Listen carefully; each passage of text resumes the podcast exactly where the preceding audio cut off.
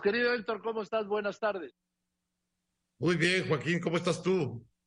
Yo a todo dar, aquí con Marc Anthony, caray. Como siempre, bueno. A ver, Joaquín, hay una gran discusión sobre si el tema de la ministra ah, es, eh, sigue siendo tema y qué bueno que lo siga siendo porque es un momento importante de la moral pública de México el que una ministra que, ha plagiado clarísimamente una tesis eh, o licenciada, pues sea eh, parte de la corte del máximo tribunal legal del país. Eh, me temo que muchas de las expectativas que hay respecto de que la ministra va a dejar su puesto eh, son un poco infundadas, incluidas las que yo mismo eh, he planteado en distintos momentos.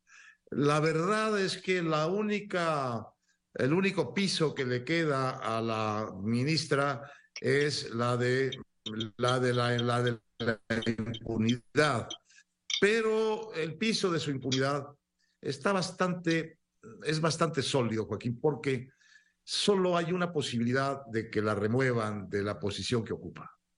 Y esa es mediante un juicio político hecho en el Congreso, que termina en el Senado, que le quita el fuero y la hace juzgable por los tribunales eh, comunes.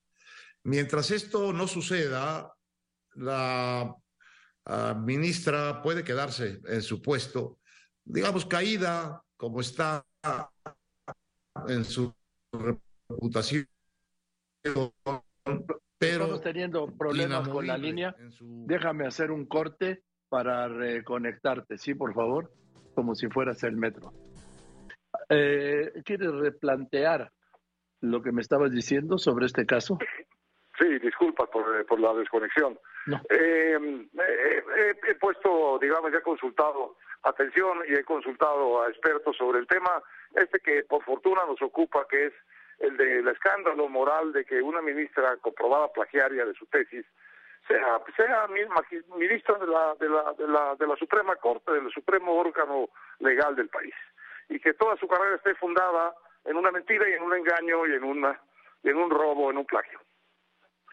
Y sin embargo, eh, aunque muchos queremos y hemos dicho y esperamos que haya pues una secuencia que conduzca a su destitución, la verdad que es muy complicado. El piso de su impunidad, Joaquín, hay que decirlo, está bastante bien blindado. Eh, primero, parece, eh, contra lo que se alega, parece imposible que la, que la Universidad Nacional Autónoma de México, en ejercicio de esa autonomía, de un modo unilateral, le quite el título. Eh, podría tomar esa decisión, pero eso tendría que dar lugar a un juicio en los tribunales en donde se ratificará la eh, decisión de la UNAM porque implica la desposesión de un derecho que tiene esta ciudadana y que están garantizados en el artículo 14 de la Constitución. Eh, no te pueden despojar ni de una propiedad ni de un derecho sin un juicio. Entonces implicaría un juicio y ese juicio habría que ganarlo.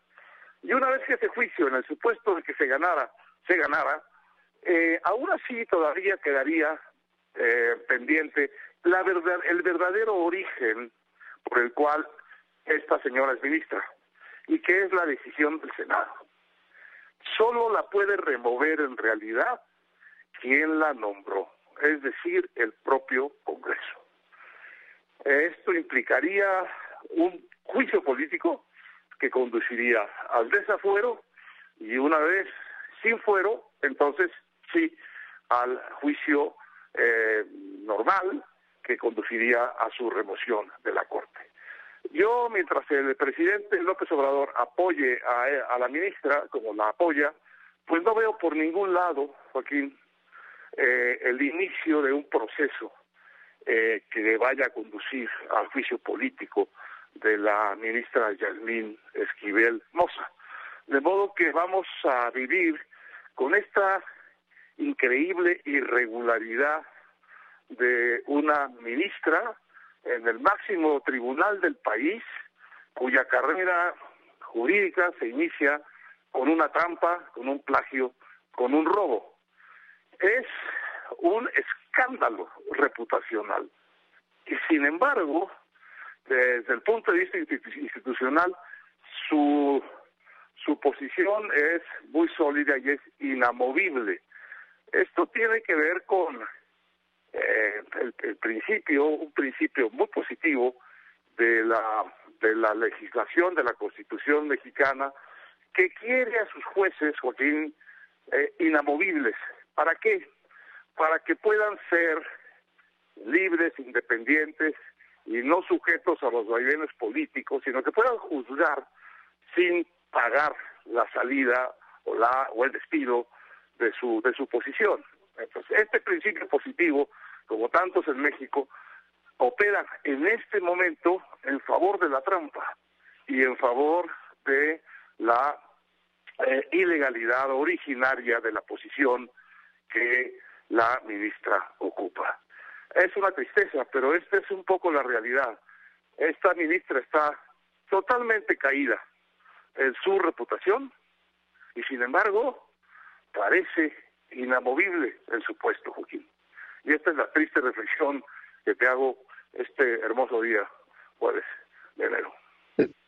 Gracias, querido Héctor. Vamos a ver qué es lo que pasa, porque efectivamente la UNAM no tiene ningún antecedente y no tiene ninguna normatividad en cuanto a la cancelación de títulos, como dijo la universidad. Eh, ante esto, pues eh, la Secretaría de Educación Pública no puede cancelarle la cédula profesional.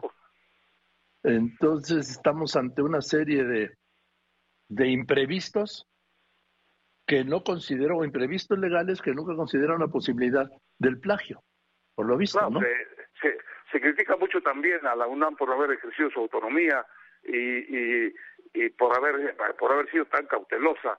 No, la verdad es que creo que este es un pleito de un tamaño que podría afectar mucho más a la UNAM de lo que podría beneficiarla y yo entiendo la cautela, aunque también entiendo el argumento de que una UNAM decidida a establecer un principio ético y moral eh, eh, de, la vida pública podría haber corrido este riesgo, pero me parece que no tiene fuerza para un pleito político de esta naturaleza. La UNAM es muy vulnerable, Joaquín. Y la verdad es que creo que los que dicen que no puede unilateralmente suspender el título, tienen razón. De pues te mando un abrazo. Sí. Y con el presidente de la República. Claro. Un abrazo, Joaquín. Que estés muy bien. Es el doctor Héctor Aguilar Camín, escritor, historiador, periodista, director de la revista Nexos. Por cierto, aquí tengo este libro